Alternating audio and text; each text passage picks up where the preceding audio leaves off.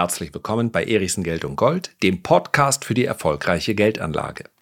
Seien wir mal ganz ehrlich, die Nachrichtenlage könnte kaum schlechter sein und absehbar befinden wir uns bereits jetzt in einer Rezession, die dann ja per Definition erst im Nachhinein bestätigt werden kann. Kommen wir gleich noch zu. Genau dieses Umfeld ist meines Erachtens geeignet, um eine positive Phase an der Börse einzuleiten. Ist das also genau der Moment, wo man auf eine Sommerrallye spekulieren darf? Besprechen wir in der heutigen Folge. So, es macht natürlich großen Spaß, sich aus dem Fenster zu lehnen, insbesondere wenn man dann im Nachhinein recht gehabt hat. So werden Legenden an der Börse geboren. Ja, die großen Crash-Propheten, die ein oder zweimal meistens tatsächlich nur einmal richtig lagen und dann über Jahre hinaus ihre Bücher verkaufen können. Einen Crash vorherzusagen ist im Übrigen sehr viel schwieriger als eine Rallye bzw. eine Zwischenrallye, weil ein Crash ja so ein seltenes Einmal-Event ist und in der Regel die schwarzen Schwäne am Horizont eben nicht absehbar werden. Bei genauerem Hinsehen sind die meisten Crash-Propheten auch keine Propheten, sondern sie sind eigentlich permanent pessimistisch und haben dann irgendwann auch mal recht. Und dann hat es eben ihre Zeit der Hochkonjunktur, es sei ihnen gegönnt. Eine Rallye vorherzusagen in einem Bärenmarkt ist gar nicht so schwierig, weil es etwas durchaus Typisches ist, was sich dann an der Börse abspielt. Und genau darüber möchte ich heute mit euch sprechen. Zweifellos ist dieses Umfeld, ja, wie sagt man dann gerne als Analyst, hochdynamisch. Und deswegen ist es mir wichtig, diesen Disclaimer vorab zu stellen. Es kann alles Mögliche passieren an vielen Fronten, in diesem Fall bedauerlicherweise sogar tatsächlich an Fronten, also in der Ukraine oder in China oder in der Gasversorgung. Ja, Nord Stream 1 wird abgestellt. Also es gibt selbstverständlich zahlreiche Faktoren, die diesen Traum von der Sommerrallye zerplatzen lassen könnten. Und wichtig ist auch zu wissen, dass eine Rallye in einem Bärenmarkt etwas Typisches ist, aber ihn eben nicht beendet, bis dann irgendwann die Rallye kommt, die ihn tatsächlich beendet. Aber das findet, zumindest wenn wir uns die Bärenmärkte der Vergangenheit anschauen, selten mit einer V-förmigen Erholung statt. Das ist vielmehr nach einem Crash häufig der Fall, sondern in Form einer Bodenbildung, die, ja, dem man schon fast mit Desinteresse gleichsetzen könnte. Also irgendwann haben Käufer und Verkäufer gewissermaßen die Nase voll von der Börse naja, und dann orientiert sich die Börse langsam wieder an den äh, Zahlen, die tatsächlich vorherrschen. Und die sind dann nicht immer glänzend, aber vielleicht eben auch nicht mehr so schlecht, wie sie zu Beginn dieses Bärenmarktes waren. Wir sprechen heute über die Sommerrallye. Ich möchte aber ganz bewusst in dieser Woche dann auch noch mal über den Bärenmarkt sprechen. Am Donnerstag. Goldman Sachs hat in einer Studie geschrieben, dies sei vielleicht der gefährlichste Bärenmarkt der letzten 30 Jahre. In dieser Studie schauen sie sogar noch weiter zurück. Warum? Weil wir es mit einem Umfeld zu tun haben, welches untypisch ist. Ja, Geschichte haben wir häufig genug gehört. Geschichte wiederholt sich nicht, aber sie reimt sich. Es ist aber schwer, den Reim zu finden auf diesen Bärenmarkt. Wir haben es also mit Notenbanken zu tun, die sich relativ machtlos den aktuellen Gegebenheiten ja, stellen müssen. Was sollen sie machen? Sie erhöhen also die Zinsen, aber können letztlich nur dafür sorgen, dass vielleicht sogar diese Rezession gewollt ist. Wir sprechen gleich noch darüber, dass wir vermutlich mittendrin sind. Naja, und wie lange werden sie es anhalten, bis eben die Faktoren, die dazu führen, dass das Angebot so knapp ist und damit einhergehend dann auch die Preise so hoch, bis diese Faktoren nachlassen. Und deswegen kann auch dieser Bärenmarkt sehr, sehr schnell ändern enden. Ja, er kann sich ändern jeden Tag, aber er kann auch sehr schnell enden. Denn die Zustände in China könnten sich sehr schnell ändern. Das heißt, die, die Covid-Politik, die Lockdown-Politik könnte sich sehr schnell ändern oder es werden andere Dinge verimpft oder auch das ist in der Vergangenheit passiert. Ein Virus verschwindet einfach so. Das darf man durchaus noch als Hoffnungsschimmer am Horizont sich erhalten. Selbstverständlich kann sich auch in der Ukraine vieles zum Guten äh, ändern. Und all das sind Faktoren, die dazu führen würden, dass die Lieferketten sich absehbar wieder auflösen. Ich habe gerade mit einigen aus dem Netzwerk gesprochen, die in der Logistik tätig sind. Und ja, die Aussichten sind und bleiben düster. Selbst wenn sich nämlich das, was jetzt dazu führt, dass die Angebotsketten derart angespannt sind, selbst wenn sich das wieder auflösen sollte, dann sprechen wir über einen Prozess, der sich über mindestens 12 bis 18, wahrscheinlich sogar eher 24 Monate hinzieht. Nur, das reicht der Börse. Dieser Hoffnungsschimmer reicht ihr. Sie schaut in der Regel wenn wir über das spekulative Kapital sprechen, drei bis sechs Monate in die Zukunft. Wenn sie aber weiß, in zwölf oder 18 Monaten wird absehbar alles wieder besser, dann wird das natürlich auch gerne genommen. Jede Information wird dann zu jedem Zeitpunkt letztlich verarbeitet. Auch darüber werden wir gleich noch sprechen. Mir war nur dieser, ja, dieser Satz am Anfang ganz wichtig, dass jetzt keiner auf die Idee kommt zu sagen, ach, jetzt hat der Erichsen gesagt, jetzt kann ich wieder kaufen es ist ja grundsätzlich mal eh nur für diejenigen interessant, die wirklich auch spekulativer an der Börse unterwegs sind. Die sagen, nur für einige Wochen kann es jetzt steigen und davon will ich gerne profitieren. Diejenigen, die langfristig investieren in ihr Aktienportfolio oder in ihr ETF-Portfolio, die werden ihre Sparpläne ja sind Sparpläne sinnvollerweise sowieso nicht ausgesetzt haben, denn diese Sparpläne sind ja gerade jetzt so interessant. Jetzt gibt es mehr Anteile. Ich möchte diesen, ja, diesen Durchschnittskosteneffekt überhaupt nicht zu hoch hängen. Das ist keine eigene Strategie. Ja, am Ende des Tages kann ich natürlich mit perfektem Timing sehr viel mehr erzielen als mit dem Durchschnittskosteneffekt. Aber wer einfach seinen Sparplan nicht aussetzt, der akzeptiert ja schon mal die Tatsache, und zumindest für die letzten äh, 300 Jahre Börsengeschichte ist es eine Tatsache, dass sämtliche Krisen Kaufgelegenheiten waren. Dass eine Krise sich auch noch ausweiten kann, geschenkt, wissen wir alle. Aber seinen Sparplan auszusetzen und zu sagen, ich kaufe erst wieder, wenn die Krise vorbei ist, heißt dann vermutlich in der Regel, ich kaufe erst wieder, wenn die Börsen auch schon 20, 30, 40 Prozent gestiegen sind. So, und ich möchte mit euch sprechen über einen Text, den die Leser der Renditespezialisten schon kennen. Ja, an der Stelle nochmal der Hinweis. Wir sprechen also über den gefährlichsten Bärenmarkt aus Sicht von Goldman Sachs seit langer, langer Zeit am Donnerstag. Wer das nicht verpassen möchte, der abonniert einfach diesen Podcast. Würde mich übrigens sowieso freuen. Und dann wird er eine Nachricht darüber bekommen, dass diese Podcast-Folge dann am Donnerstag hochgeladen ist. So, Jetzt blicken wir auf einen Text, den ich den Lesern der Renditespezialisten am Sonntag geschickt hätte, beziehung, habe, beziehungsweise Auszüge daraus. Und da ging es um genau diesen Gedanken. Es könnte jetzt, genau jetzt, wo alles so dunkel erscheint, der Moment sein, wo die Basis für eine Sommerrallye gelegt ist. Wir befinden uns mitten in einer Rezession. Ich behaupte das einfach mal. Ja, wir haben den DAX mit einer miserablen Halbzeitbilanz rund 20 Prozent Verlust innerhalb von sechs Monaten. Und er steht 3600, 3700 Punkte, während ich das jetzt gerade aufnehme, unterhalb seines Novemberhochs. Das ist richtig schnell gegangen.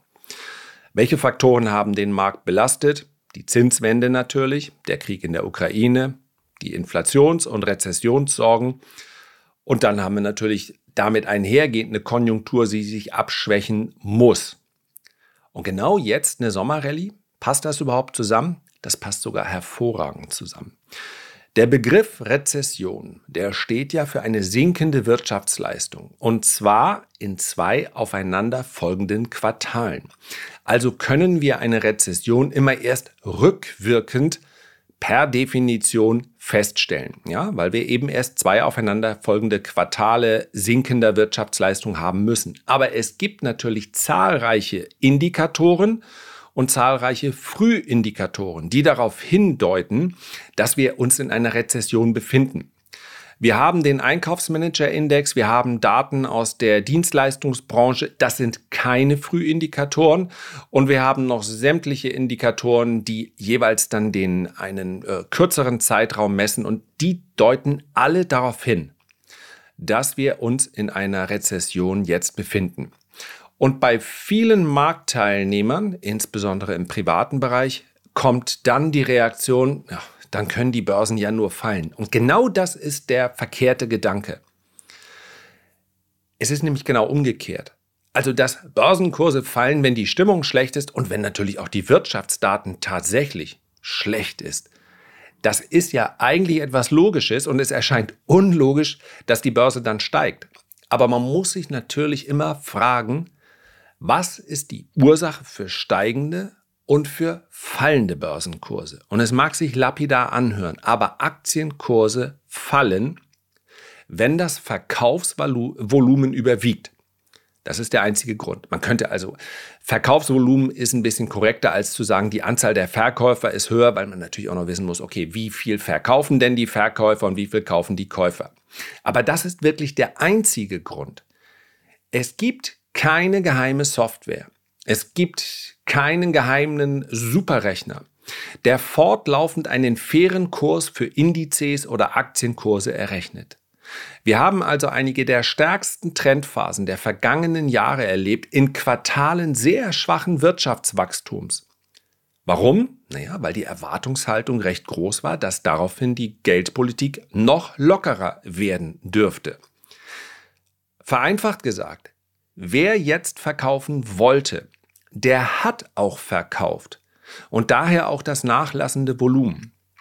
Sollte es jetzt also keine neuen Hiobsbotschaften geben, dann, dann kann es einfach nicht überraschen, wenn der Markt jetzt zu einer Gegenbewegung ansetzt. Ja? Wenn alle diejenigen, die gewusst haben, dass wir in eine Rezession rutschen, und das ist ja eine Rezession mit Ansage gewesen, wenn die dann dementsprechend ihre Aktien verkauft haben, und das werden sie getan haben, wer verkauft dann jetzt noch? Es geht hier also nicht darum, dass jetzt zahlreiche neue Käuferschichten akquiriert werden, sondern es geht darum, dass alle fertig haben. Ja, wie hat Trapattoni das gesagt? Ich habe fertig. Und wer Angst vor einer Rezession hatte, vor Krieg, vor schlechteren Zeiten und, und, und, auch völlig berechtigt, der hat doch die Aktien bereits verkauft. Wer langfristig drin geblieben ist, umso besser. Aber alle anderen, die auf den Verkaufsknopf drücken wollten aufgrund dieser schlechten Nachrichten, die haben drauf gedrückt.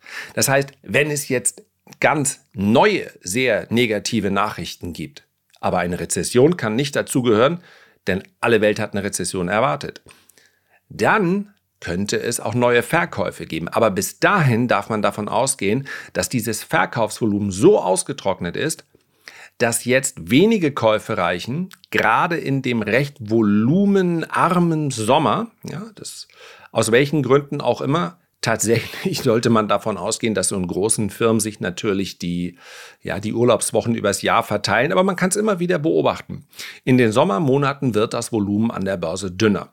Und dann reichen wenige Käufe, um so einen Index mal um 10 oder 15 Prozent hochzutreiben. Und dann sind es oft sogar die Aktien, bei dem man sich wirklich am sichersten ist, derzeit wäre hier der Tech-Sektor zu nennen, dass die in so einem Umfeld es ganz schwierig haben werden, dass ausgerechnet die Aktien dann am stärksten steigen. Das heißt nun nicht, dass jeder morgen wieder auf den Kaufknopf für den ARK Innovation ETF drücken sollte, aber tatsächlich, wer Lust hat und wer so spekulativ eingestellt ist, der kann meines Erachtens darüber nachdenken. Und nochmal, das ist wirklich nur was für jeden, der auch weiß, was er da tut. Also langfristige Investoren halten sich aus solchen grundsätzlichen oder aus solchen kurzfristigen Überlegungen mal raus. Und wichtig ist dabei auch, dass man davon ausgehen darf, dass sämtliche Nachrichten im Kurs enthalten sind. Mir hat übrigens gerade jemand und das fand ich sehr angenehm, hat gesagt, er ähm, handelt deshalb keine Einzelaktien, weil er die ähm, Effizienzmarkthypothese, ja, oder auch bekannt als Effizienzmarkttheorie, die findet er nachvollziehbar und äh, demnach kann niemand den Markt schlagen. Warum? Ja, weil es eben laut Eugene Farmer, der hat dafür auch einen Nobelpreis bekommen, äh, deshalb nicht möglich ist, weil Finanzmärkte sich effizient verhalten. Ich lese mal ganz kurz vor.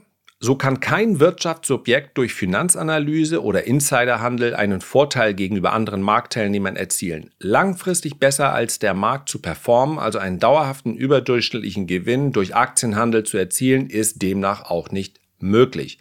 Diese These ist für, für, uns heute bekannt als Effizienzmarkthypothese und für die Finanzwirtschaft von so großer Bedeutung, dass Pharma für seine Forschung mit dem Nobelpreis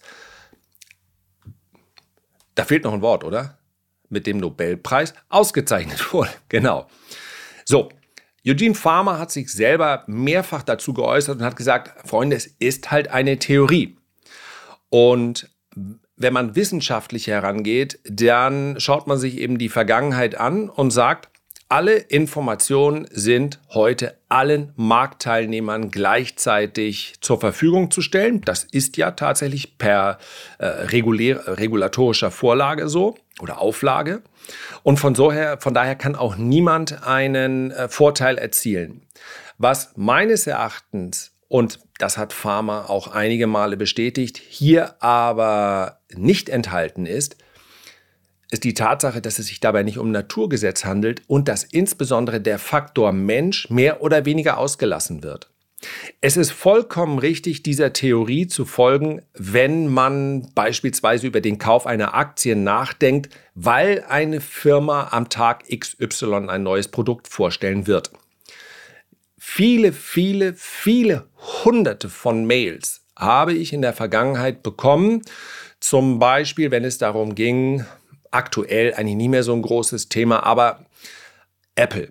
Die werden doch nun ihr neues Produkt vorstellen. Man weiß auch wann, in welchem Quartal, auf welchem äh, Investorentag. Sollte man die Aktie nicht kaufen, denn schließlich könnte das einen riesigen Umsatzboost geben. Wenn jeder weiß, dass an diesem Tag im Oktober dieses Produkt vorgestellt wird, dann ist das bereits im Kurs enthalten. Weil in dem Moment, wo Apple angekündigt hat, wir werden an diesem Tag im Oktober dieses Produkt vorstellen, sich ein jeder positioniert hat, außer vielleicht die Privatanleger, die diese Effizienzmarkttheorie nicht kennen. Das heißt, der Markt reagiert ja nicht auf, er reagiert auf die Fakten, die heute zur Verfügung stehen. So ist das im Übrigen auch mit Branchen. Wenn man darüber spricht, Lithium-Aktien, müssten die jetzt nicht durch die Decke gehen? Die sind ja bereits durch die Decke gegangen, weil man weiß, dass der Bedarf an Lithium so hoch sein wird. Das heißt nicht, dass sie nicht in Korrekturphasen wieder äh, kaufenswert sind. Aber wenn jeder weiß, dass diese oder jene Branche von einer Entwicklung profitieren wird, dann ist das in den aktuellen Kursen enthalten und man kann davon ausgehen, dass man als Privatanleger ganz sicherlich nicht zu der ersten Gruppe derer hört, gehört, die hier von diesem neuen Trend erfahren. Und das ist ganz, ganz wichtig. Und wenn wir darüber sprechen, dass eine Rezession den Aktienmarkt belastet, dann ist diese Information zu 100 Prozent in den aktuellen Kursen enthalten. Und das ist im Übrigen tatsächlich sogar für den weiteren Verlauf meines Erachtens wichtig, über eine mögliche Sommerrallye hinaus. Denn ja, wir erleben eine Korrektur. Ja, wir haben das schwächste Börsenhalbjahr seit, ich glaube, seit bezogen auf den DAX, seit extrem langer Zeit. Ich kann euch gar nicht sagen, aber es, ich glaube, in den letzten, zumindest im letzten Bullenabschnitt 15, 20, 25 Jahre. Ich bin mir gar nicht sicher, ob wir schon mal so ein schwaches Halbjahr gesehen haben im DAX. Aber wenn mir jemand vorher gesagt hätte, was passieren würde im Zeitraum von 2020 bis 2022. Pandemie, Lockdowns, die, äh, eine Rückabwicklung der Globalisierung, zumindest zum Teil, extreme Spannungen zwischen Europa und Russland, Krieg in der Ukraine, starke Spannungen zwischen den USA und China, ein Auseinanderdriften wirklich dieser Weltgemeinschaft. Wenn mir all das jemand erzählt hätte, und mir dann sagt, na ja, und da werden wir dann auch mal einen DAX erleben, der 20 Prozent tiefer steht, hätte ich gesagt, was? Wie unglaublich widerstandsfähig ist die Börse denn? Wenn dieser, dieser Wachstumshype, den wir zwischendurch erlebt haben, ja, wo Werte mit dem 100, 200 und 300-fachen des Jahresgewinns bewertet wurden, das ist doch normalerweise, bringt ja alle Zutaten mit sich, um zu sagen, das wird der Bärenmarkt schlechthin. Die Börse fällt um 60, 70, 80 Prozent. Und jeder hätte gesagt, naja gut, wenn man sich wirklich diese Faktoren addiert anschaut, da kann ja nichts aus Schutt, als Schutt und Asche bleiben.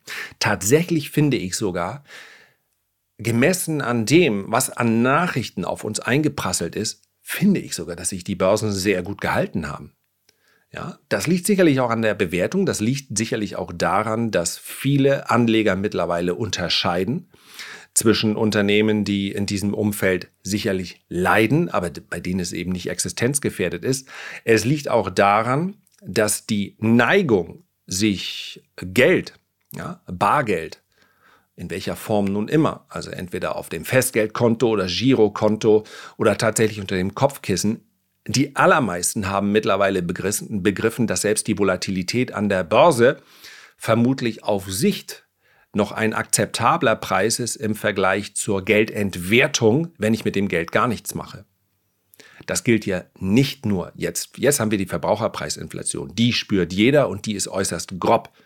Aber ich kann mich nur immer wieder erholen. Ja, schaut doch mal auf die Entwicklung der Assetpreise in den letzten zehn Jahren. Für die meisten, die ein kleines oder größeres oder mittleres Vermögen haben, war diese Assetpreisinflation schon seit vielen, vielen Jahren deutlich spürbar. Stichwort Immobilienpreise. Jetzt haben wir genau das Szenario, wo ganz viele sagen, da werden die Immobilienpreise massiv einbrechen. Und wir sprechen darüber und wir sprechen über eine Stagnation. Aber gleichzeitig sind eben die Kosten für die Neuerstellung einer Immobilie so hoch, dass man diese ganzen Theorien in die Tonne treten kann. Vereinfacht gesagt, alles ist ganz schlecht und trotzdem fallen die Immobilienpreise nicht. Warum? Weil die Nachfrage so hoch ist. Das kann sich theoretisch ändern, aber all das wenn all diese Umstände, die uns seit Monaten, ja, seit zwei Jahren letztlich beeinflussen und auch negativ beeinflussen, wenn die jemand vorhergesagt hätte, mein, das, das, das wäre das Armageddon gewesen. Endlich hätte Nostradamus seinen Weltuntergang bekommen. Eigentlich, so ist es aber nicht gekommen. So, jetzt konzentrieren wir uns wieder darauf. Wir haben also äh, derzeit eine extrem schlechte Stimmung. Das ist genau das, was bei Eugene Farmer eben keine Rolle gespielt hat der Mensch, er ging davon aus, dass wenn Informationen verarbeitet werden, dass das in rationaler Art und Weise der Fall ist. Wo er meines Erachtens recht hatte, ist, dass der langfristige Anleger, wenn er keine besonderen Kenntnisse in der Aktienanlage besitzt, sich auf jeden Fall eher dem Gesamtmarkt anvertrauen sollte als nach eigenem Bauchgefühl heraus zu sagen, ich investiere mal hier in diese Branche ein bisschen und hier ein bisschen. Ja, wenn man Lust daran hat, dann ist das in Ordnung, aber für die allermeisten Anleger bringt das keine Überrendite. Im aktiven Handel ist das durchaus möglich. Der spielt hier in dieser Effizienzmarkttheorie überhaupt keine Rolle. Da ist es aber eindeutig möglich und es gibt zahlreiche Trader und aktive Anleger, die das auch beweisen im professionellen Bereich und die Leser der Renditespezialisten werden es in den letzten 24 Monaten auch gespürt haben. Es ist also möglich, eine Rendite zu erzielen, die oberhalb der Durchschnittsrendite des Gesamtmarktes liegt was allerdings die These nicht komplett widerlegt, weil sie ja letztlich natürlich von dem, äh, ja, von einer langfristigen Investition in die Anlageklasse Aktie ausgeht und weniger davon, dass ähm, ja, er hat vermutlich, er hat im Prinzip den gesamten Bereich des Tradings komplett außen vor gelassen. Nach der Theorie spielt natürlich auch die Chartanalyse keine Rolle, weil man nicht etwas analysieren kann, wo schon alle Informationen drin sind. Dennoch funktioniert technische Analyse. Auch dafür gibt es zahlreiche Beispiele. Punkt. Wir haben jetzt meines Erachtens eine Ausgangsbasis, in der die allermeisten Marktteilnehmer die verkaufen wollten, verkauft haben. Die Stimmung ist sehr schlecht und sollte es in den nächsten Wochen keine weiteren negativen Botschaften geben, soweit lehne ich mich aus dem Fenster, dann könnte ich mir vorstellen, dass wir eine Rallye zwischen 10 und 15 Prozent in den Indizes sehen, in den Nasdaq eventuell sogar ein bisschen mehr, weil dort die Volatilität sehr hoch ist und weil dort die Stimmung nochmal besonders schlecht war. Wichtig ist, und das möchte ich abschließend sagen, jeder, der von solchen kurzfristigeren Bewegungen profitieren möchte, der muss Stops setzen. Mir im Nachhinein eine Mail zu schreiben und festzustellen, nachdem der Verlust viel zu groß geworden ist, Erichsen, du hast daneben gelegen. Gerne, wenn es die Seele beruhigt. Nur ich werde Stops setzen bei meinen Positionen. Und das kann ich auch nur jedem raten. Verlustbegrenzung ist das A und O in der aktiven Anlage, nicht der Traum von schnellen und großen Gewinne. Na, jetzt habe ich mich hier am Ende doch noch ein bisschen aus dem Fenster gelehnt. Also, kommt die Sommerrallye? Ich kann es mir vorstellen.